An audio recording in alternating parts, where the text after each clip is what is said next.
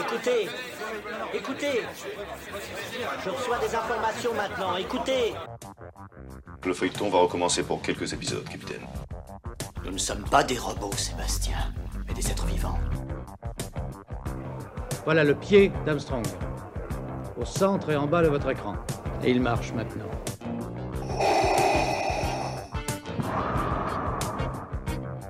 On peut dire aujourd'hui que la science-fiction est bel et bien partout. Tu veux dire qu'on est dans un programme informatique Est-ce vraiment si invraisemblable Le dormeur doit se réveiller. Non, c'est de la science-fiction. Bonjour à toutes et à tous, vous écoutez C'est plus que de la SF, le podcast hebdomadaire sur la science-fiction animé par l'œil de chéri et produit par ActuSF. On est très heureux de revenir à l'antenne après une pause pour des questions de santé. Nous sommes tombés à la bataille du cluster du festival d'Angoulême, avec d'autres évidemment. Heureusement, le Covid que nous avons attrapé fut mineur et nous serons plus vigilants au prochain salon on portera euh, les masques cette fois-ci. Nous avons donc euh, le temps de, réfléchir. Ce podcast va continuer jusqu'à la fin euh, juin, début juillet, puis nous reprendrons ensuite en septembre. Mais il ne sera pas seul. Nous, allons en plus de vous proposer un podcast sur la fantasy une fois par semaine, évidemment, mais on, en reparlera. et je pense que ça va vous plaire. Alors aujourd'hui, nous allons analyser le roman Les temps ultramodernes, publié chez Albin Michel Imaginaire. Il s'agit du meilleur livre de science-fiction française de cette première partie de l'année 2022. On vous recommande évidemment sa lecture et euh, ça tombe bien, nous avons le, le, plaisir de recevoir son auteur, Laurent Genefort. Bonjour à vous. Bonjour. Vous faites partie euh, de nos guerriers spirituels qui avaient participé au MOOC Dune. Euh, vous êtes un des auteurs de, science-fiction euh, français, un des plus importants. Vous avez écrit de nombreux romans. Je peux citer la trilogie Spire aux éditions critiques, qui est un, peu plus récente. Vous avez aussi publié Au un, un extraordinaire planète opéra, publié chez De Noël et réuni en poche chez Folio. C'est la première fois que vous venez sur notre podcast. On est très heureux d'accueillir un homme qui a dit dans une interview il y a maintenant 12 ans la SF est plus que de la littérature, c'est un art et une culture qui traitent souvent de façon inconsciente de l'homme par rapport à l'environnement technoscientifique. Fermez les guillemets. On va commencer un peu dans le dur, Laurent, avec, euh, euh, avec une question sur l'univers de science-fiction. Vous avez fait une thèse sur le sujet et je vais donc vous poser la question, c'est quoi pour vous un bon univers de science-fiction? Qu'est-ce qu'un bon univers? J'aurais tendance à dire c'est un univers dont le lecteur se souvient des années après. Alors après, c'est quoi les règles? Bah en fait, c'est les règles euh, que, auxquelles s'assigne l'auteur lui-même. Et euh, tant que l'univers fonctionne, il y a les règles sont bonnes. En fait, c'est, euh, je crois qu'il faut s'arrêter à ça. C'est, c'est d'abord de la littérature, donc ça obéit à des règles de littérature. Alors, mais c'est aussi de la science-fiction, donc donc il y a le côté cohérence interne. Et je crois peut-être que un, un, un, bon univers, au sens de, d'univers de, livre-univers, c'est un univers qui a une certaine cohérence interne, euh, et cette cohérence n'est pas forcément une cohérence euh, scientifique, mais au moins une cohérence littéraire.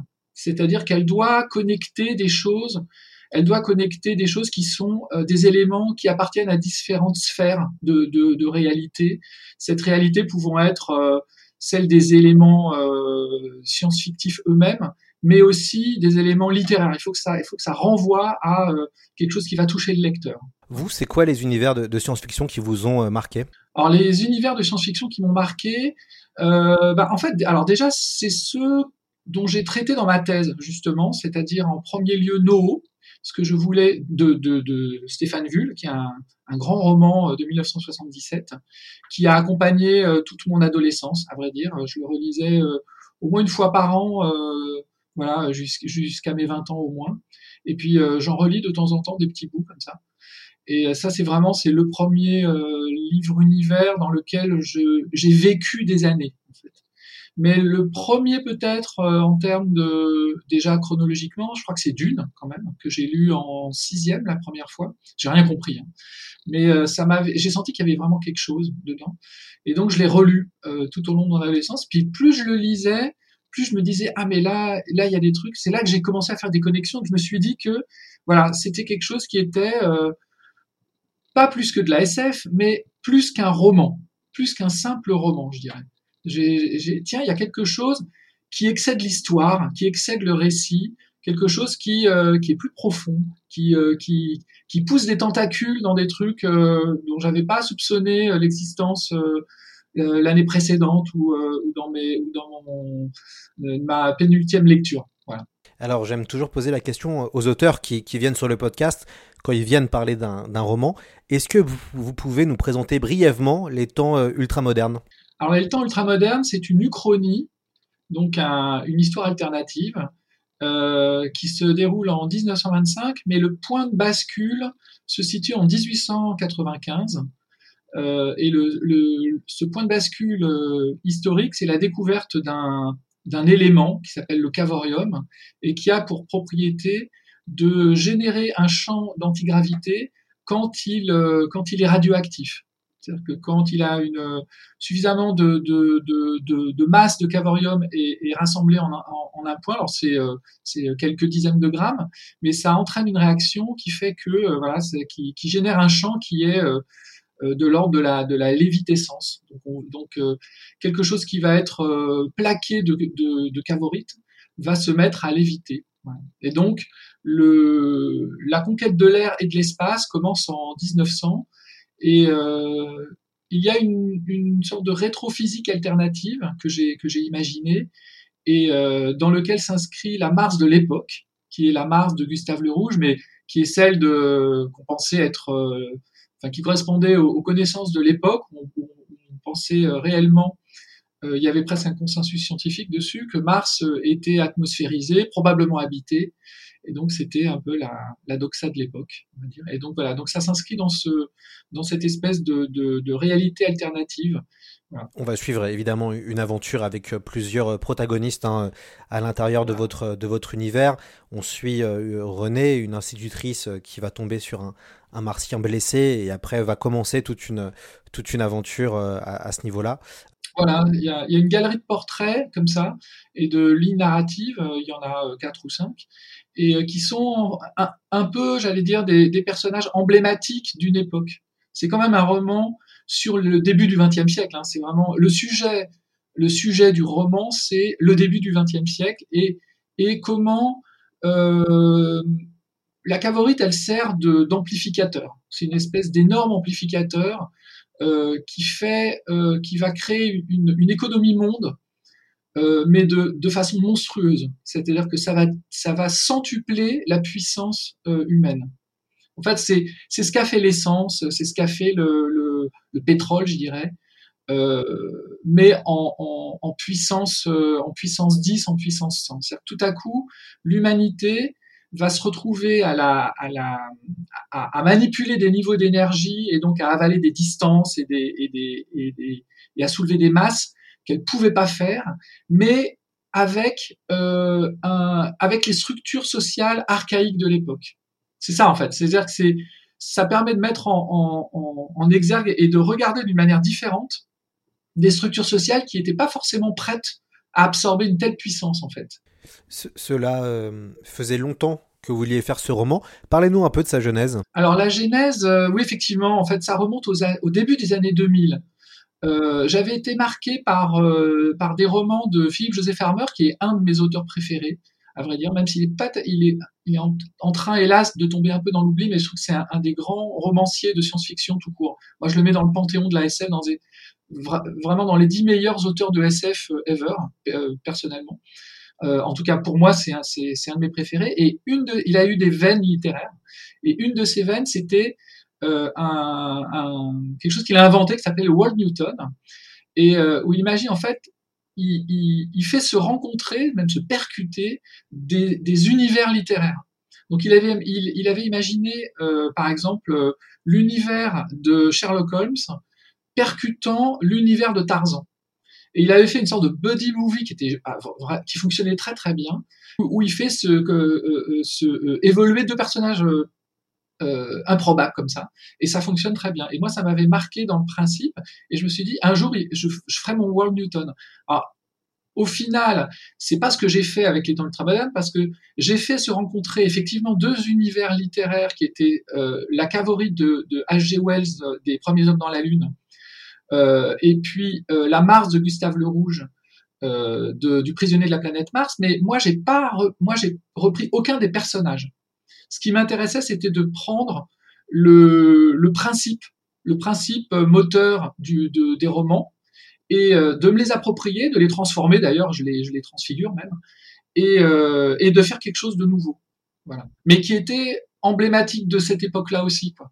C'est, c'est, ça tombe pas nulle part et, une invention s'inscrit toujours euh, dans son temps aussi. Donc euh, j'ai pris deux éléments emblématiques d'une époque pour en, pour en faire un troisième qui est euh, celui d'une époque, mais, mais pour le coup avec la vision de maintenant. En, plus de votre roman, vous avez publié un abrégé de cavorologie, un texte d'une centaine de pages qui est un peu la bible de votre univers. Vous expliquez l'histoire de votre pierre cavoriste. Vous aviez déjà fait ça pour votre roman Arago au début des années 90. Pourquoi avoir réalisé ce petit euh, texte qui est très intéressant et, vraiment très sympa?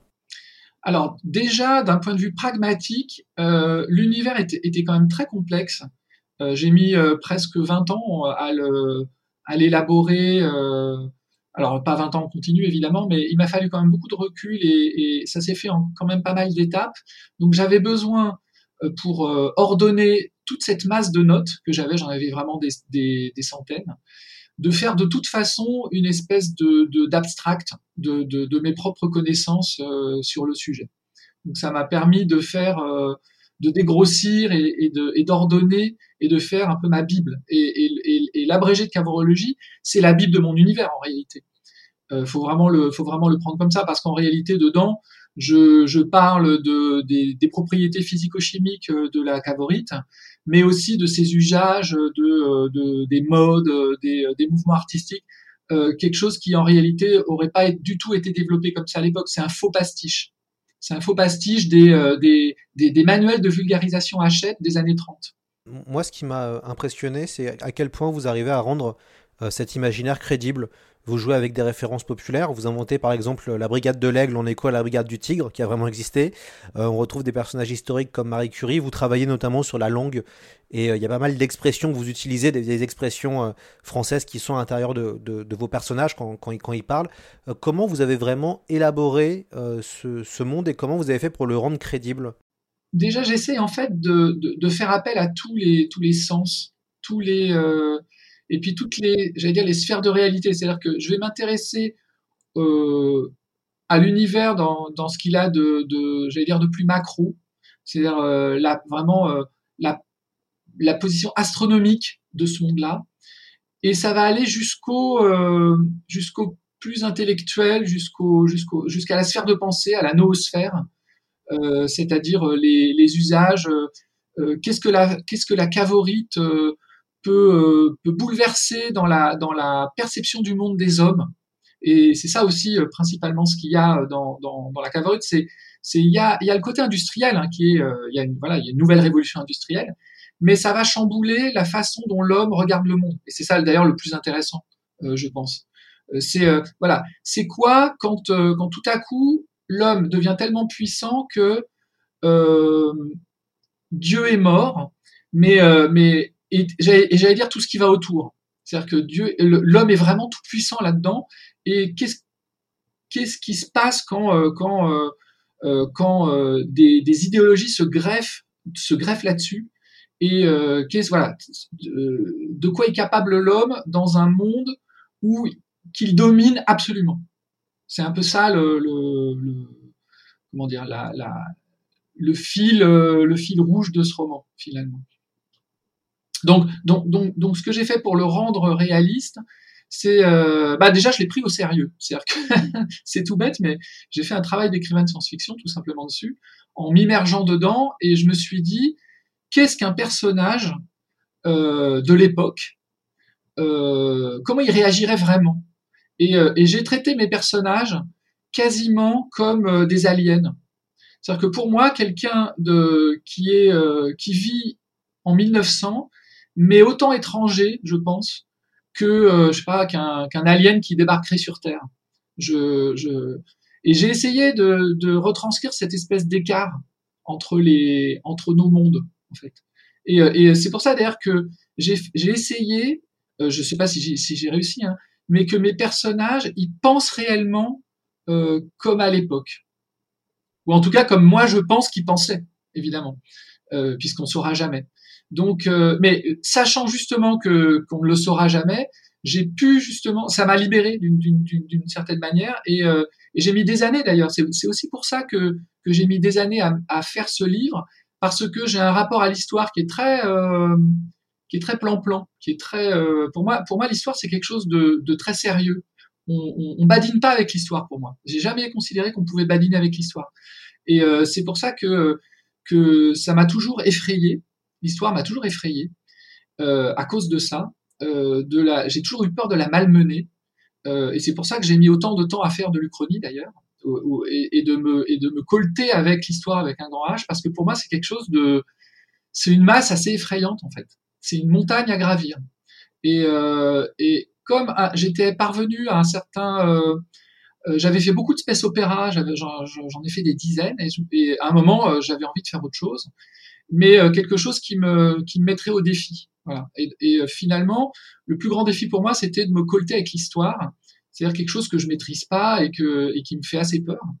Et, euh, voilà, donc je me suis dit, bah, autant prendre le taureau par les cornes et, c'est voilà la vraie genèse en fait du, du, roman. C'est la peur de l'histoire. En, en, même temps, et c'est ça qui est intéressant, vous, vous l'avez très bien dit, vous avez mis 20 ans à, à faire, le, à faire ce, ce roman-là. Vous êtes quelqu'un qui écrivait beaucoup, qui produisait beaucoup, euh, et avec d'autres, hein, je pense à Pierre Bordage qui produit aussi beaucoup, et puis il y a aussi d'autres auteurs et autrices qui, qui, euh, qui aussi arrivent à produire plusieurs romans par an. Euh, à une époque, vous arriviez à produire à peu près 4 romans par, par an, qui est impressionnant. Ouais. Enfin, c'est. Alors, je vais je, je, juste. C'était des romans qui faisaient 200 pages. Euh, rien à voir avec les romans de maintenant qui en font euh, trois fois plus. Euh, Quelqu'un qui écrit un roman par an, en, en, en réalité, c'est beaucoup. Euh, c'est aussi, il faut pas non plus imaginer que j'ai que j'écrivais moins quand j'ai écrit un ou deux romans par an à l'époque d'Omal. En termes de nombre de signes, c'était équivalent et peut-être même supérieur à ce que j'écrivais dix ans avant pour Le Fleuve Noir, quand j'en écrivais quatre par an en réalité juste pour, euh, pour euh, éclaircir, enfin pour que ce soit euh, pour retranscrire la, réalité du nombre de signes qui est le vrai travail.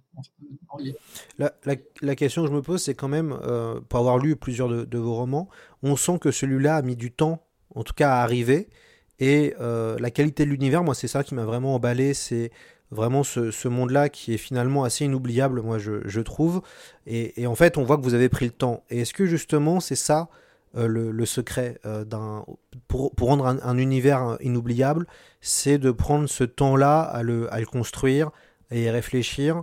Est-ce que euh, on connaît très bien l'univers de Frank Herbert tous les deux euh, Herbert a mis plusieurs années à concevoir euh, Dune, à peu près entre 5 à 8 ans, enfin ça, après ça dépend, mais est-ce que pour vous c'est important de prendre ce temps-là pour vous rendre un univers crédible? Oui, oui, oui, faut, il faut pas se leurrer. Hein. Je pense qu'il y y a tout simplement du, du, du travail d'élaboration derrière. Alors après, je pense que euh, il y a un côté inné, hélas. il y a certains auteurs qui arrivent à, avoir cette espèce de masse, euh, parce qu'un univers, il faut voir vraiment une sorte de masse de données qui s'interpénètrent, qui se connectent les uns aux autres et, et qui, et qui forment une sorte de, de, de charge comme, euh, comme ça, qui est, euh, moi je vois ça presque comme une sorte de nuage au-dessus de au-dessus de nous et euh, au-dessus de au dans la tête quoi. Donc c'est-à-dire une, masse de données qui se qui se qui se répondent et qui et qui génèrent des idées et qui euh, qui génèrent de la cohérence comme ça. Et là il y a euh, on a beau faire des notes et on a beau faire des voilà des, des du, travail préparatoire il faut aussi être euh, il y a certains auteurs qui sont vraiment. Moi, je ne sais pas du tout si j'en fais partie en fait, hein, mais mais il y a certains auteurs et, et, et Frank Herbert, il en fait partie. Euh, il y avait Brian Aldiss, il y a enfin il y a euh, comme ça quelques auteurs, mais pas tant que ça en fait, qui sont capables comme ça de de, de savoir gérer une, une, une masse complexe, euh, qui qui savent gérer. Il y a une sorte de mur de complexité dans le dans le livre univers qui est très intéressant à, à, à voir et qui et qui fait une, une qualité d'immersion très particulière. Je pense que c'est ça aussi la, caractéristique d'un livre univers réussi, c'est cette espèce d'immersion très particulière qu'on a à, jouir de cette, euh, de cette complexité où on, se dit il y, a une, vraie profondeur. Si on, euh, pourrait passer euh, trois heures à rêver sur un sur sur une page en fait, en se disant ah ouais mais là on, voit bien que l'auteur a, a, a voulu dire ça et euh, en, en, en, rapport avec euh, tout un autre pan de, de, de, son univers. Là, j'ai fait une connexion à laquelle j'avais pas du tout pensé, voilà, etc., etc. On peut, on peut rêvasser sur un livre de, sur un livre univers euh, réussi. Hmm. En, lisant Les temps ultramodernes, on pense évidemment à deux monstres de l'ASF. Vous en avez déjà parlé d'un euh, qui est H.G. Euh, Wells. Euh, on pense aussi à, Jules Verne. Donc les deux sont considérés comme les, grands créateurs du, genre. Euh, je crois que vous n'êtes pas un si grand fan que ça de, Verne, Laurent. Alors, je suis pas un fan hardcore. Mais d'abord, c'est voilà, c'est quand même le grand père de la science-fiction, donc c'est quand même, ce serait difficile de l'ignorer quand même. Et puis, euh, et j'ai quand même euh, adoré euh, Voyage au centre de la Terre, qui pour moi est quand même un des, un des grands romans de, de la science-fiction, de la proto-science-fiction. Et puis Autour de la Lune, en fait, qui est, un, qui est un bouquin qui est très étrange, qui est un bouquin qui est très étrange. Et, euh, et Verne, il a eu cette capacité dès le départ à faire des bouquins bizarroïdes euh, à ce niveau-là. Euh, c'est un huis clos, alors que c'est un voyage. C'est un, c'est extrêmement c'est extrêmement cohérent alors que c'est n'importe quoi en fait en termes en termes scientifiques, même pour l'époque. Euh, ça génère des, des, des, des, images extraordinaires. Euh, ce chien euh, qui est en orbite, le cadavre du chien tout aplati qui est en orbite autour du, du, du de l'obus, l'image du train spatial, etc. Donc ça, ça génère des images. Voilà, tout y est tout y est dans la, dans la science-fiction moderne, alors que ça n'en était pas tout à fait. On est vraiment dans, ce qu'on appelait la, l'anticipation. Euh, donc voilà, donc c'est euh, Verne, c'est un, c'est un, euh, il est tout à fait SF dans le sens où il est déjà euh, bizarroïde. Quoi. Alors vous avez évoqué euh, l'Uchronie, hein, qui est ce, ce genre de science-fiction qui imagine un autre, une autre histoire, mais on n'a pas encore parlé du steampunk, euh, qui est aussi présent euh, dans votre roman. Quelle est votre vision de ces, de ces deux sous-genres de la SF, l'Uchronie et le steampunk? Alors l'Uchronie, moi je l'ai lu très très tôt en fait avec Pavan. J'ai pas une grande connaissance du, de l'Uchronie telle qu'elle se fait aujourd'hui. Euh, sincèrement, je sais pas trop, je saurais pas en parler d'ailleurs. Je sais pas ce qui s'est fait très récemment, par exemple. Euh, je sais par contre que mes modèles et, euh, et euh, ce que ce dont moi je me rappelle de, de c'est ce que j'ai lu du Maître du Haut Château, de Pavan, de, de Keith Roberts, qui pour moi sont vraiment des, modèles forts. Hein. Je l'avais lu dans mon adolescence et, et ça m'avait marqué. La Lune seule le sait de Johan Elio, qui m'avait pas mal marqué aussi. Euh, voilà, et puis la, et puis le, la machine à différence euh, de, de Sterling et euh, Gibson. Voilà, donc c'est voilà, si vous, moi c'est personnel, ce sont mes sources personnelles ça.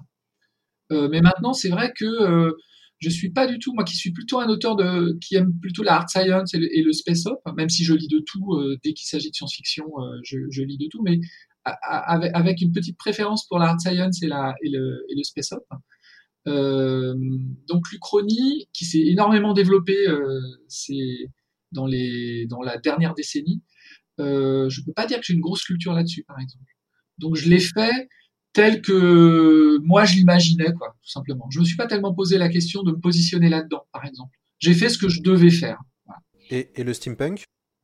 Et le steampunk, euh, ça c'est euh, quelque chose euh, qui m'a jamais vraiment branché, à vrai dire. Euh, j'avais trouvé ça très bizarre quand c'est apparu euh, à la fin des années 90. J'ai trouvé ça bizarre. Alors, j'avais adoré ce qu'en avait fait Otomo. En fait, c'est les Japonais, moi, qui m'ont rebranché avec le steampunk, plus que le, plus que les Américains, parce que en fait, c'est un genre qui est quand même américain à la base, il me semble. Euh, il y a ce côté fantasmé des Américains euh, qui, qui vont fantasmer le côté anglais, donc les racines, leurs propres racines. Et je pense que une partie du, steampunk vient probablement de là euh, en tout cas des de l'attrait des Américains pour, euh, ce genre-là. Donc, c'est quelque chose qui moi m'était resté un peu étranger, euh, peut-être à cause de ça. Euh, et, pour moi, en plus de ça, euh, à part le côté temporel, mais à ce moment-là, on est dans le voyage dans le temps et dans les paradoxes temporels. le côté, le côté rétro justement ne me, me branchait pas. Pour moi, la science-fiction, c'était quand même quelque chose de qui, qui explorait quelque chose qu'on connaissait pas et, donc qui était le, qui était le futur. aller relire le passé, c'est quelque chose qui m'était pas euh, naturel chez moi, on va dire. J'étais vraiment plutôt branché euh, science-fiction euh, futur, futur. Et donc ça, ça me paraissait un peu bizarre au début. Il a fallu que je m'y fasse un peu. Alors c'est vrai que pour ceux qui, ne connaissent pas, hein, le steampunk, c'est, ça fait forcément écho au genre de l'Uchronie qui, imagine, qui on va dire reprend la machine à vapeur, qui reprend un univers de révolution industrielle ou d'époque victorienne à l'intérieur d'un récit. Euh, c'est des matériaux comme le cuivre, le laiton, le, bois qui sont euh, très euh, prégnants. Vous avez cité un Steam Boy en fait de, de Otomo, excellent film d'animation qui, imagine une aventure dans un univers steampunk. Ce qui est intéressant, c'est que finalement le steampunk fait une finalement réécrit Jules Verne puisque à chaque fois c'est Verne, on va dire la, figure, la figure tutélaire du, steampunk. Est-ce que finalement, ce qui fait que ce genre est assez agréable, c'est que c'est un des rares sous-genres de la SF qui euh, remodernise la proto-SF. Oui, oui, il y a ça. Alors, je pense qu'il ne faut pas négliger effectivement le côté euh, nostalgique. Euh, et il y a un côté nostalgique qui, pour le coup, moi, je n'ai pas. Enfin, je, ne fonctionne pas à la nostalgie, en fait. Même si j'ai, même si je fais une, une, ESF qui est parfois très référentielle, mais mais je le fais sans nostalgie au sens où euh, c'est, on peut être, on peut faire de l'hommage sans nostalgie, je dirais. Et, moi, c'est ce que j'essaye toujours de faire euh, quand j'en fais, c'est que je fais toujours la part de, de, de ce que j'aime et de ce que j'aime pas aussi. C'est-à-dire que je, je, ne prends pas tout. Euh, l'intérêt du moi quand, quand, quand j'ai fait du steampunk, je l'ai fait juste pour les temps ultramodernes et puis pour deux ou trois nouvelles, hein, c'est tout. Hein, c'est, j'ai, j'ai une production très très modeste en réalité. Mais, mais, mais quand je le fais, c'est euh, c'est pour, c'est pour euh, euh, interroger c'est pour interroger une époque à la lumière de maintenant. C'est, je fais toujours avec avec l'idée que c'est moi qui écris et c'est des lecteurs de maintenant qui lisent. C'est pas voilà. Donc donc ce qui est intéressant, c'est toujours l'écart plus que le le fait que ce soit en laiton, le, toute l'imagerie me laisse un peu me, j'aime bien, mais voilà, ça, ça, me transporte pas. Je, voilà, même, même si euh, évidemment euh, j'ai fait, euh, j'ai fait aussi les temps ultramodernes parce que j'aime l'époque esthétiquement parlant et clairement on est dans entre parce que j'adore, je suis un, je suis un fan de, de, de l'art nouveau et, et j'ai essayé de parler de cette espèce de, de passage entre l'art nouveau et l'art déco et euh, tout ce qui est esthétique dans, dans, dans les temps ultramodernes, c'est ça. C'est, euh, j'ai, j'ai exploré cette espèce de passage avec le bas Paris euh, qui est Art Nouveau et le haut Paris qui est plutôt Art Déco. Donc, donc j'aime le côté esthétique, mais, mais pour le côté esthétique, pas pour pas. Je raccorde pas ça avec c'était mieux avant. Euh, j'ai pas du tout ce, ce, ce discours-là. J'ai pas un discours non plus dystopique. J'ai pas voulu faire une dystopie, surtout pas, euh, parce que parce que le début du XXe siècle, ça a été une époque qui était tourmentée et avec euh, évidemment des normes, euh, un énorme passif historique dessus, mais des vraies conquêtes, des vraies conquêtes sociales. Et je voulais pas non plus faire, voilà, tout était pourri, c'est il y a que des gens dans les mines qui meurent et puis des riches dans les dans les au sommet des immeubles. Je voulais pas avoir un, un, un discours manichéen comme ça. J'ai essayé aussi de faire la part des choses. Et si la cavorite, elle amplifie euh, le, les inégalités, et c'est ce qu'elle fait, elle amplifie les inégalités parce que euh, elle s'inscrit dans un, dans un contexte euh, socialement dur, socialement dur, avec des, des, des, conquêtes qui restent à faire, des conquêtes sociales qui restent à faire. Il y a un progrès, il y a un progrès réel qui se qui s'accomplit et, et, et qu'on voit quand même transparaître dans le, dans le roman. Vous avez dit dans une interview euh, pour la revue Bifrost en avril 2010, et je vous cite, La science-fiction correspondait à mes inclinations, c'est-à-dire l'évasion de la science et du merveilleux et de la spéculation. Comment vous avez mis en place vos inclinaisons euh, enfin, euh, sur, sur les temps modernes, sur les temps ultra, modernes, pardon? Ben, mon inclination pour l'instant, bah, elle, elle est dans la cavorite en fait. Elle est, elle est tout entière dans la cavorite. C'est spéculer, parce que c'est ça qui est, ça peut paraître complètement euh, euh bizarre et, et, et, et vain d'une certaine manière de euh, de euh, de prendre un, une physique dont on sait qu'elle est fausse. C'est-à-dire la physique newtonienne, on sait qu'elle est qu'elle a été invalidée euh, par euh, par la physique einsteinienne et donc que euh, à un niveau macroscopique elle fonctionne, la physique newtonienne fonctionne, mais dès qu'il s'agit de d'expliquer le monde à un niveau subatomique, ça fonctionne plus. Donc donc elle est, j'allais dire fondamentalement fausse. Euh, et donc d'aller prendre un, une physique qui est qui est fausse et de la traiter à nouveau comme vraie et spéculer dessus, ça peut paraître un peu bizarroïde quand même. Mais c'est parce que euh, ce qui est important, c'est la, c'est le processus, c'est pas la matière. Et c'est un peu la même chose dans l'Uchronie. C'est-à-dire que ce qui est important, c'est pas la, la vérité de l'histoire, puisqu'on fait, on fait, on, fabrique du faux. Euh, et d'ailleurs, dans fiction, étymologiquement, c'est ce qui est faux. Mais comment faire du vrai avec du faux? Et finalement, euh, la cavroïde, c'est ça, c'est c'est je fais, euh, je prends une prémisse qui est complètement fausse, je le sais, et, et tout le fond de la science-fiction, c'est ça, je pense, c'est qu'on sait que c'est faux. On voyage pas dans le temps, on voyage pas dans l'espace, euh, on sait, on, il y a, il y a, il y a, y a toutes les chances qu'on ne, qu'on ne, vu les distances, qu'on n'aille jamais à même à l'étoile la plus proche, etc., etc. Mais on fait comme si, parce que euh, le, le, le processus l'expérience de pensée elle-même a, la qualité de l'expérience de pensée, à, la, à, cette vertu de l'expérience de pensée et de nous sortir de nos, de nos, de nos boîtes du, du quotidien, je dirais. Et, euh, et, ça nous oblige à penser plus grand, à penser différent. Et, euh, et donc, c'est une sorte d'entraînement mental pour, euh, pour changer, peut-être pour changer les choses. Si elle a une importance sociale, la SF, c'est peut-être là-dessus. Et euh, voilà. Avouez Laurent que le personnage de Marcel Chéry est un hommage à mon travail pour la science-fiction française. Vous êtes d'ailleurs bien informé car Marcel était le nom de mon arrière-grand-père.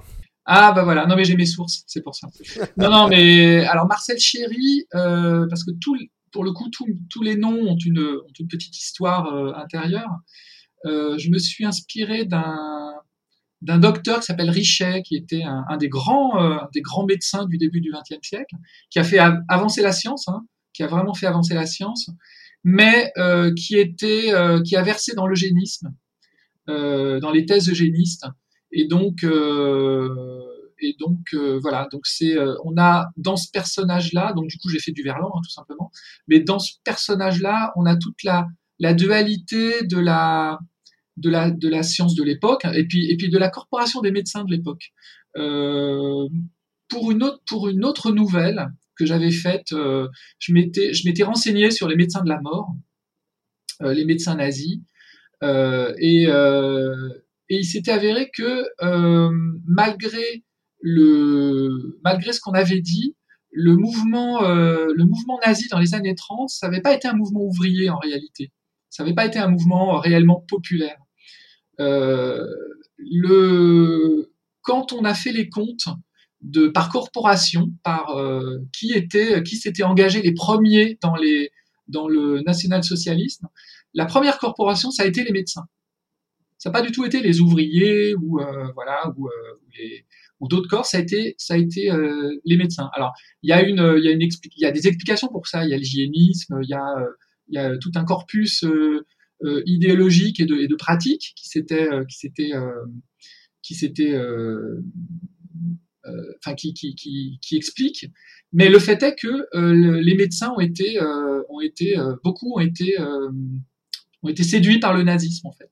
Et donc j'ai essayé de transcrire justement cet, aspect de la science du début du XXe siècle qui a, qui a été séduit par des thèses.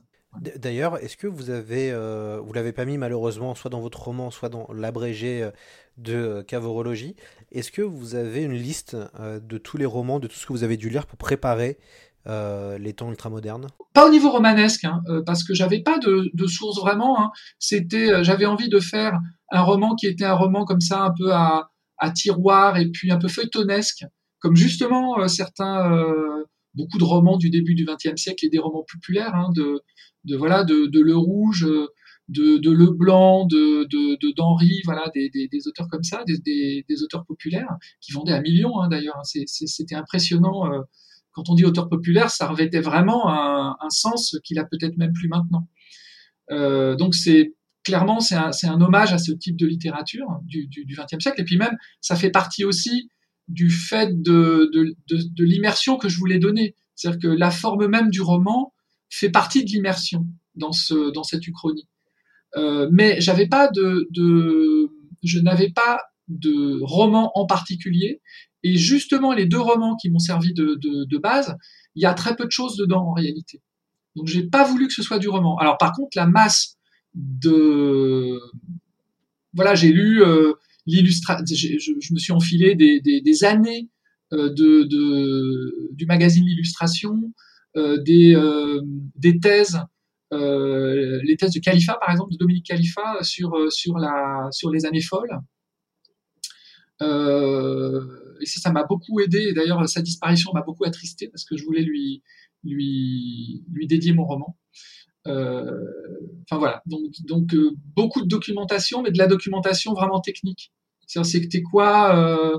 voilà, Ce qui m'intéresse aussi dans l'histoire, c'est pas les dates, c'est comment les comment les gens euh, c'est pas les, c'est pas tellement non plus les guerres, euh, même, même, si j'ai fait une géopolitique euh, de, des temps ultramodernes, euh, où je décris voilà la première révolution russe réussie, celle de 1905, la première guerre mondiale n'a pas lieu, il y a une guerre entre la France et la, et la Prusse, mais elle déborde pas, c'est, c'est, c'est pas une vraie guerre mondiale, etc., etc. Donc j'ai, j'ai, j'ai créé des repères historiques et des, et des, des, déviations historiques, mais c'est à la rigueur c'est pas ce qui m'intéressait le plus ce qui m'intéressait voilà, c'est comment les, gens mangent, comment ils pensent l'étranger, comment ils pensent la matière, euh, comment ils vont aux toilettes, comment, euh. Et c'est aussi intéressant que les batailles, euh, sinon plus. Alors, on a pas mal parlé là des temps ultramodernes. On va plus parler de votre vision de la de la SF et, et aussi euh, du, fandom. En, en, 2010, vous disiez que la science-fiction était devenue euh, élitiste, et là, euh, je vous cite, une des causes de la désaffection du lectorat de science-fiction, c'est précisément que les gens ne veulent plus se projeter. 12 ans plus tard, en 2022, on ressent comme une forme de renouveau de, de la science-fiction à travers les industries culturelles. Il y a eu le succès des Furtifs en 2019 d'Alain Damasio euh, en roman. Euh, dans le monde de la BD, il y a eu Carbone et Silicium euh, en, 2020. On a eu la chance de pouvoir voir Dune de Denis Villeneuve et, Fondation adapté en, 2021. Il y a aussi un intérêt nouveau pour l'espace grâce à Thomas Pesquet depuis quelques années on a l'impression qu'il se passe quelque chose pour le, pour le genre en général, même si les ventes ne décollent pas toujours. Qu'est-ce que vous en pensez, Laurent Genefort? Oui, bah d'ailleurs, euh, je le dirai plus aujourd'hui. Hein, c'était un état des lieux de l'époque, qui était d'ailleurs plus euh, référentiel à la décennie passée. D'ailleurs, c'est vraiment, il y a eu quand même un creux au début des années 2000 qui a été, qui a été fort, et, et, c'était d'autant plus euh, perturbant pour moi euh, et, euh, et, inexplicable pour moi que donc j'ai mis ça sur, j'ai eu ma, propre interprétation à l'époque, qui serait peut-être plus celle d'aujourd'hui d'ailleurs, qui est qui est que il y avait eu un vrai renouveau dans les thèmes à la fin des années 90 et au début des années 2000 avec des grands auteurs. Vraiment, euh, le genre, pour moi, hein, le, le, genre, il avait vraiment eu un vrai renouveau, mais ça s'était pas traduit dans la dans le, dans le public. Voilà, ça s'était pas traduit dans le public et, euh, et je comprenais pas parce que je voyais des textes d'une d'une telle qualité euh, littéraire et spéculative euh, arriver et puis euh, voilà qui faisait que quelques milliers d'exemplaires alors que ça méritait beaucoup beaucoup mieux quoi. Et, euh, et, clairement, depuis quelques années, euh, je sais pas exactement combien, mais je dirais peut-être cinq ans, le genre a vraiment décollé, a redécollé, je dirais. Mais voilà, dans un processus cyclique, euh, j'allais dire, euh, qui est pas extraordinaire. Hein. Le, la science-fiction, elle a toujours eu des hauts et des bas, hein, de toute façon. Là, on est plutôt dans le haut, clairement. Donc, bah, il faut s'en réjouir, hein, tout simplement. J'ai pas d'autres commentaires à faire dessus. Ouais, et puis entre, entre les, les plateformes hein, qui sont arrivées, euh, Amazon, Netflix, euh, euh, Apple, qui font tous et toutes de la science-fiction. Euh, d'ailleurs, hein, finalement, ce qu'il y a de plus innovant peut-être en ce moment d'un point de vue visuel, c'est surtout sériel. on va prendre des risques. Le, cinéma prend moins de risques, entre guillemets, même s'ils si produisent de la science-fiction. On voit les, les, succès des derniers Marvel, plus récemment Dune. donc on, voit qu'on baigne dans quelque chose où, il y a aussi l'actualité. Hein. Finalement, le, Covid, on peut se dire qu'on a vécu un grand moment de, SF dystopique ou post-apocalyptique pendant deux ans quand même. et, c'est assez intéressant de voir que la, science-fiction est revenue alors que je pense que le début des années 2000 est vraiment dominé par la fantasy. le succès d'Harry Potter, le succès du Seigneur des Anneaux, euh, des jeux vidéo aussi qui fonctionnent. Game of Thrones, évidemment, euh, qui pendant 8 euh, ans, 8 à 10 ans, a tout. Voilà, ça a été le tsunami Game of Thrones. là, on voit qu'il y a une espèce de brèche sur, sur de l'ASF. Après, ce qui est compliqué, et vous le savez très bien, c'est qu'il y a une surproduction, globalement, dans, dans, dans, la littérature de l'imaginaire, et que finalement, quand on regarde les chiffres de vente, c'est assez déceptif. le ruissellement qui a, enfin, le ruissellement a du mal à fonctionner face aux aux grosses locomotives que peuvent, que peuvent être Michel Bussy plus récemment, Bernard Werber ou encore Alain Damasio, euh, finalement, le public qui achète ces livres-là vont pas forcément derrière acheter de la SF. Non, bah, bah, c'est, il s'est rien passé de, particulier à ce niveau-là. Il y a toujours eu du best-seller euh, qui s'adressait à, un lectorat non SF et qui débordait. On voit bien que euh, Damasio, il draine des lecteurs qui sont plutôt militants euh, et qui, sont intéressés plus, par l'aspect politique que par l'aspect euh, que par l'aspect euh, science-fictionnel. Euh, ou qui sont intéressés par l'aspect euh, littéraire parce que c'est un, un aspect fort chez lui, euh, l'aspect formel. et donc voilà. Et donc pour ces lecteurs, de toute façon, c'est des lecteurs qui sont qui ont jamais été acquis et qui seront pas acquis à la, la science-fiction par ce biais parce que c'est pas ce qu'ils attendaient et ils n'ont pas été comblés à ce niveau-là. Euh, enfin, je veux dire, ça ne les, ça, euh, on, on, on, touche à des phénomènes, à des phénomènes peut-être euh, sociaux différents. et pour Werber, c'est la, c'est, la même chose. Il y a un côté Werber, il fait une, une science-fiction qui, qui est particulière, hein, qui, qui s'adresse au, euh, à, à, quelque chose de, de, de plutôt spirituel, euh, voire spiritualiste, euh, qui, qui s'apparente à de la à de la philosophie un peu. Donc euh, on est dans une dans une science-fiction euh, voilà qui s'intéresse à la conscience, à, voilà, donc à des à une, science-fiction qui est qui était le, le, le versant très très populaire. Parce aurait dit dans les années 50 une, une science-fiction populaire, celle de qu'on trouvait chez J'ai lu de développement de la conscience, etc. Donc qui n'est pas toute la science-fiction justement. C'est, euh, il y a une science-fiction qui n'a jamais été euh, populaire et qui le sera peut-être jamais, qui est une science-fiction euh, art science. Je crois que la seule vraie exception, par exemple, sur art science, c'est Arthur C. Clarke. Je crois pas qu'il y ait eu vraiment d'auteur qui est vendu à 100 000 exemplaires, à plus de 100 000 exemplaires, en dehors de Clarke et qui est fait de la de la de la de la vraie art science quoi, comme comme Clarke l'a fait. Et il y a comme ça sûrement un ou deux genres euh, qui, voilà qui échapperont euh, parce que c'est très pointu, parce que c'est très exigeant et que ça existe une justement un, esprit science-fiction, je dirais, de d'amour du décalage comme ça, d'amour de, de, décaler son propre regard, etc. Ce, fameux euh, ce fameuse suspension volontaire d'incrédulité, mais qui est poussée vraiment parce qu'on l'a toujours quand on ouvre un roman même un roman euh, historique et même un roman complètement réaliste, on est quand même dans la suspension euh, volontaire d'incrédulité. Le fait même que ce soit une histoire qui n'existe pas. Mais là, avec la SF, ça devient manifeste. Et, et là, il faut accepter ce jeu-là. Et il y a dans certains pans de la science-fiction où, où l'exigence, elle est très très, elle est très forte. Et, et donc, la science-fiction, j'ai toujours considéré que c'était élitiste, pas pas dans le sens pas dans un sens péjoratif en fait, mais que ça, mais élitiste au sens où ça exige quelque chose du lecteur. Voilà, ça exige quelque chose du lecteur. Vous naviguez euh, dans, le monde de la science-fiction depuis maintenant une trentaine d'années. Hein. Euh, que, pensez-vous du, fandom et de la communauté euh, SF qui est importante puisque finalement il y a plein de genres dans la littérature, mais c'est un des rares où il y a vraiment une communauté, des gens qui se retrouvent en festival deux à trois fois par an, qui échange à travers les réseaux sociaux, à travers les, blogs, qui est aussi vieillissante, puisque ça aussi correspond à une génération euh, en particulier qu'on peut, qu'on peut relier. Et il y a aussi une vraie culture du fandom, avec des gens extrêmement cultivés qui ont tout lu, c'est assez impressionnant. Qu'est-ce que vous, vous pensez de, de, ce, de ce fandom?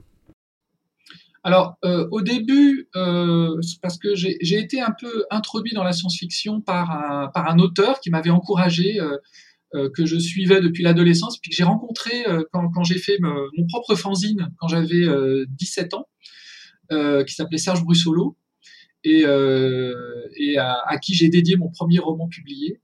Et, et, lui avait un rapport assez conflictuel avec le fandom. Il le fréquentait pas du tout, il l'aimait pas. Hein, C'est un individualiste pur et dur. Et il m'avait euh, un peu transmis cette méfiance vis-à-vis du fandom. Et moi, j'ai mis presque euh, presque dix ans à, à, à m'y intégrer. J'avais déjà publié pas mal de romans quand, quand j'ai commencé à aller au, au repas euh, le soir quand j'habitais euh, dans la région parisienne, à aller euh, voilà assister au repas, au déjeuner du lundi et autres trucs.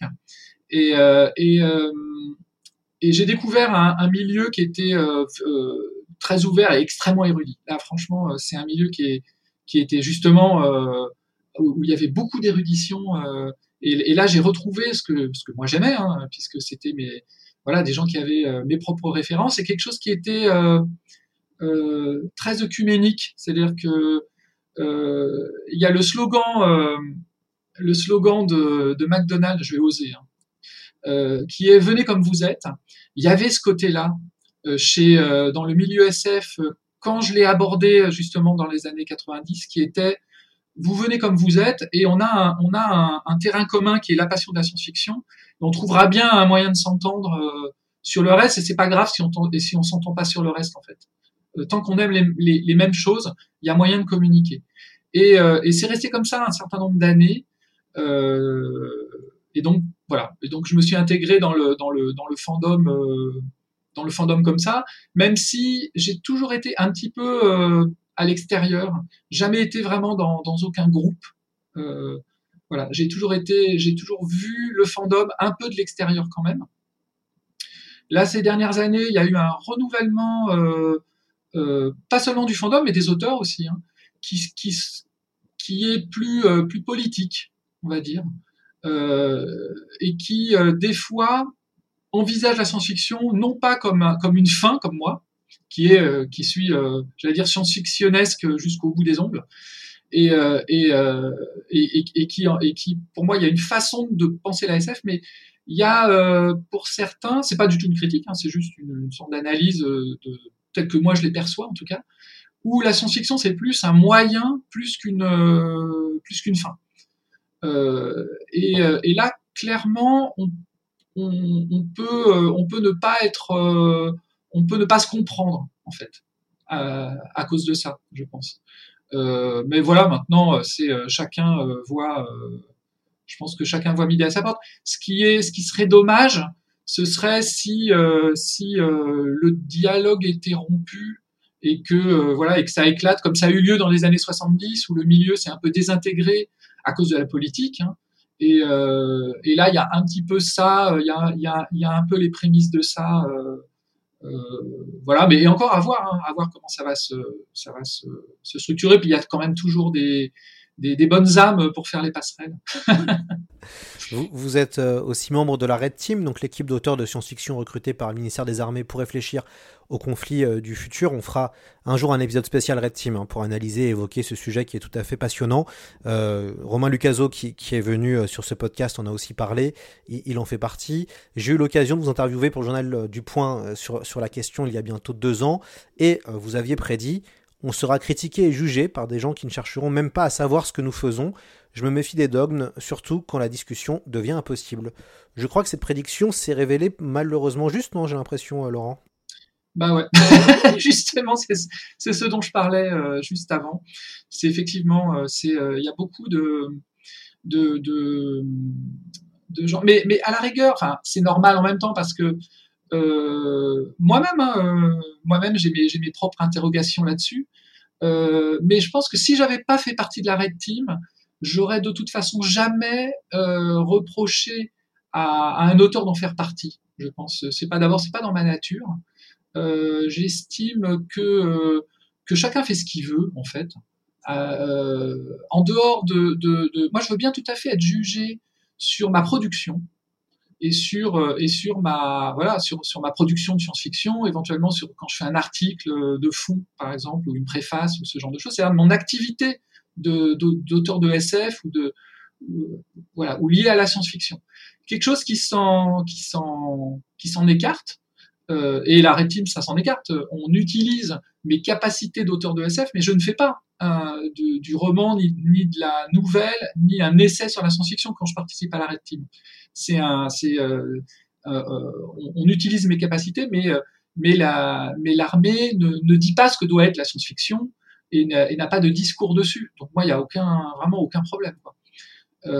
Et c'est et c'est pour ça d'ailleurs, voilà, et c'est, c'est pour ça que jamais je reprocherais à un auteur, voilà, si je n'en avais pas fait partie, j'aurais pu ne pas en faire partie de la rétime, ça s'est vraiment fait un peu comme ça, mais j'aurais jamais reproché à, euh, à quiconque d'en faire partie parce que euh, à la rigueur ça me regarde pas quoi. En fait c'est tout bête, hein, mais c'est euh, mais c'est ça relève presque d'un acte citoyen ou d'un acte de, de, de bah, d'un employeur tout simplement.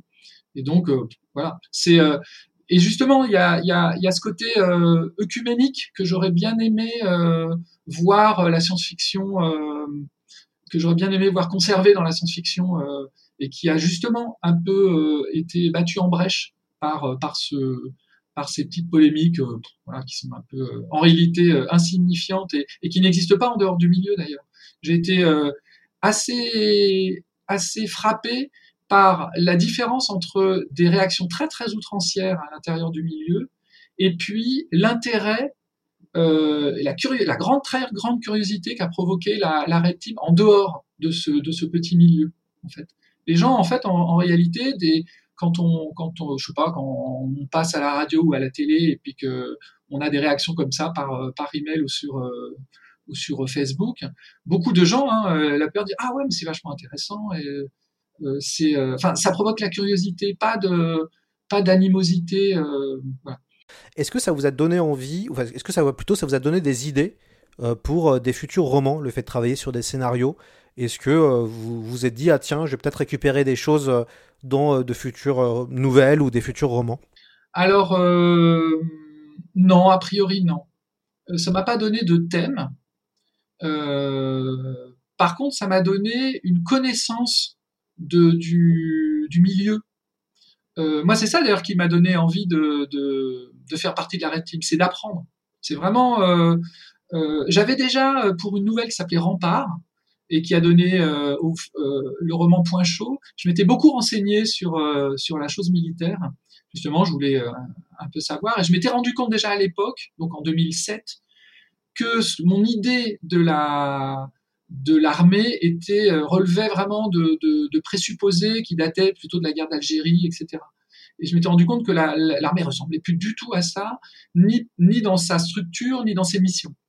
Et donc, quand la rétime est arrivée, été débarrassé d'un certain nombre de d'idées qui étaient qui, voilà qui venaient de ma culture, de mon de mon vécu culturel, mais qui étaient euh, voilà qui, qui relevaient de la littérature, du fantasme euh, et, du dogme. Quand, quand, je justement que je, me méfie du dogme, bah euh, là c'était un exemple concret quand, je m'étais euh, renseigné sur, euh, sur l'armée et sur la chose militaire d'une manière générale. D'ailleurs, ce qui est intéressant, c'est qu'on voit qu'en termes de science-fiction, euh, le space opéra militaire est un vrai sous-genre, et notamment aux États-Unis. Euh, on connaît le plus connu est Starship Troopers, euh, Étoile garde à vous, qui est très très différent entre le film et le roman. Il y a, il y a un monde, il y a la guerre éternelle, il y a d'autres titres comme ça, les, les séries Honor Harrington. Euh, voilà, aux États-Unis, c'est un vrai sous-genre. Euh, c'est vrai qu'en France, finalement, il y a des livres de space opéra militaire, mais qui sont assez rares. Euh, c'est pas du tout, on n'a pas du tout cette culture-là de, ce sous-genre. Non, c'est vrai, c'est vrai. Mais c'est peut-être bien. je sais pas. Moi, je suis pas du tout, pour le coup, je suis pas dans la. Moi, je trouve que c'est bien qu'on s'interroge sur sur la, la validité d'écrire là-dessus, de, de s'engager là-dedans. Euh, c'est bien qu'il y ait du, ça aurait, bien qu'il y ça aurait été bien qu'il y ait un débat en fait. Euh, le débat n'a pas eu lieu parce que justement il y avait du dogme en fait. Il y avait des visions dogmatiques euh, qui étaient qui étaient dans le rejet, le simple rejet. Et le simple rejet c'est pas c'est pas intéressant. Mais comme tout ce qui est outrancier n'est pas intéressant en, en réalité. Mais mais mais un débat aurait été intéressant en fait en réalité dessus. Ça prouve ça prouve déjà qu'on est une nation qui se qui se pense en paix, ce qui est en soi pareil très intéressant. Une, nation qui se pense en paix a-t-elle besoin d'une armée par exemple? Ça, il y a des tas de il y a des tas de, de, de choses sur lesquelles on peut on, on aurait pu débattre effectivement. On aimerait bien nous organiser un débat euh, pour ou contre la Red Team, entre guillemets. Euh, voilà, non, avec un, vrai débat. Et on sait que nous, on en organise sur le podcast. Et c'est vrai que ça nous intéresserait. Mais encore faut-il trouver des gens qui veulent parler calmement et qui sont prêts à, s'écouter. Et, en tout cas, créer un espace de dialogue où il est possible d'entendre euh, la vision de chacun euh, sans euh, pour autant s'étriper et se lancer des, noms d'oiseaux. Laurent, je sais que vous êtes un gros lecteur de SF. Vous continuez à, à lire de la SF. Qu'est-ce que vous avez à nous conseiller? Qu'est-ce que vous avez lu qui vous a plu récemment? Alors récemment, j'ai rien lu du tout de, de SF parce que oui, oui, oui, non, mais c'était parce que comme je suis dans la préparation de mon prochain roman, je suis dans les dans les dans les bouquins euh, de, de, de, de, médecine légale. Donc vraiment, euh, je suis pas du tout dans la SF. Le dernier livre que j'ai lu, euh, c'était Anathème de Neil Stephenson. Donc je rattrapais en réalité le mon, je, rattrape mes retards en fait en ce moment, voilà, de livres que j'ai pas lus à une, certaine époque. Donc euh, de non de cette année, j'ai pas lu de roman de science-fiction qui date de cette année. Voilà, j'ai lu le j'ai lu La Nuit du Faune de, de, Romain Lucaso que j'ai franchement adoré. Euh, voilà. Et je crois que c'est le seul euh, de cette année que j'ai lu de, de SF pareil, grand, grand roman de l'année 2021, euh, un des plus grands romans euh, français de, euh, de SF de l'année 2021. Petite question sur les temps ultramodernes, on imaginerait bien une adaptation en bande dessinée. Est-ce que vous, ça vous plairait de vous occuper de l'adaptation? Est-ce que ça vous plairait de, de, voir ça apparaître? Moi, En tout cas, moi je trouve qu'il y a, en, en, roman graphique, ce serait assez exceptionnel. Alors moi, alors déjà, j'adorerais qu'il y ait une BD dessus. Ça, euh, clairement, c'est un, livre qui est extrêmement visuel, que j'ai voulu extrêmement visuel. Euh, c'est un, bouquin qui est plein, plein d'esthétique, plein de, plein d'esthétiques qui sont mixées, que j'ai mixées. Donc, euh, j'ai fait un, un travail là-dessus. Maintenant, le scénariser, non, parce que j'ai toujours, d'abord, j'ai toujours évité de le faire, puisqu'il y a une partie de mes romans qui sont en, en cours d'adaptation euh, chez aux humanoïdes associés. Donc il y a eu euh, les peaux épaisses, il y a eu le sang des immortels, il y a les chasseurs de sève qui vont bientôt sortir, et il y en aura d'autres. Donc le donc mes, mes, mes romans sont en cours d'adaptation. Euh, et, et j'aimerais bien que les, les, les temps ultramodernes euh, en fassent partie. Mais maintenant, j'ai toujours refusé de, de, faire les scénarios moi-même parce que je trouve que euh, c'est bien d'avoir un autre œil que celui de l'auteur pour euh, adapter. Je, D'abord, je considère pas que l'auteur du roman soit la meilleure personne forcément pour faire l'adaptation. Et je pense qu'à condition de trouver le, bon scénariste, évidemment, je pense que une œuvre a, tout à gagner à avoir un, regard différent, un regard enrichissant, euh, qui, qui enrichisse l'univers avec un regard décalé. J'ai jamais une adaptation pour moi euh, a pas à être euh, absolument fidèle euh, dans la lettre et dans l'esprit euh, au, roman. Voilà, pour, pour, moi, le, le roman c'est de la matière première qui doit, dont la vertu est de générer un, une, une, une bonne œuvre, une œuvre, une œuvre d'art en soi. L'exemple le plus le plus emblématique, c'est Blade Runner. Blade Runner n'est pas en soi une bonne adaptation euh, des androïdes rêvent-ils de, de, de, moutons électriques. C'est un chef-d'œuvre du cinéma. Point barre. Euh, et ça n'a pas besoin d'être une bonne adaptation pour être un chef-d'œuvre du cinéma. Voilà. Donc si si les temps ultramodernes donnent lieu à un, un, une excellente BD, bah, il aura fait il aura fait son job. Ce sera le mot de la fin. Merci beaucoup Laurent Genfort d'être venu dans C'est plus que de la SF. On était heureux de vous avoir. Et évidemment, on vous réinvitera au moins pour un, une, une, spéciale au mal déjà. On aimerait beaucoup parler de, de, de ce classique euh, avec euh, avec vous. Et puis euh, évidemment, ah, on verra si on se battra pour essayer de faire un, un, podcast débat sur la sur la Red Team. les temps ultra modernes, on peut le trouver chez votre libraire, évidemment, chers auditeurs. Allez en librairie. Euh, c'est aux, éditions Albin Michel Imaginaire. Excellent euh, roman euh, qui fait un peu presque 500 pages, 460 pages précisément, et qui est pour moi le meilleur roman français de ce début d'année 2022 en science-fiction. Donc n'hésitez pas à aller découvrir et puis après à aller commenter sur les réseaux sociaux. on se dit à la semaine prochaine sur le podcast et évidemment n'hésitez pas à noter ce euh, que ce soit sur Apple Podcast, à nous laisser un commentaire, ou sur Spotify, à nous, à nous laisser une petite, une petite étoile. Cela fait toujours plaisir. Encore merci et à très vite. Merci.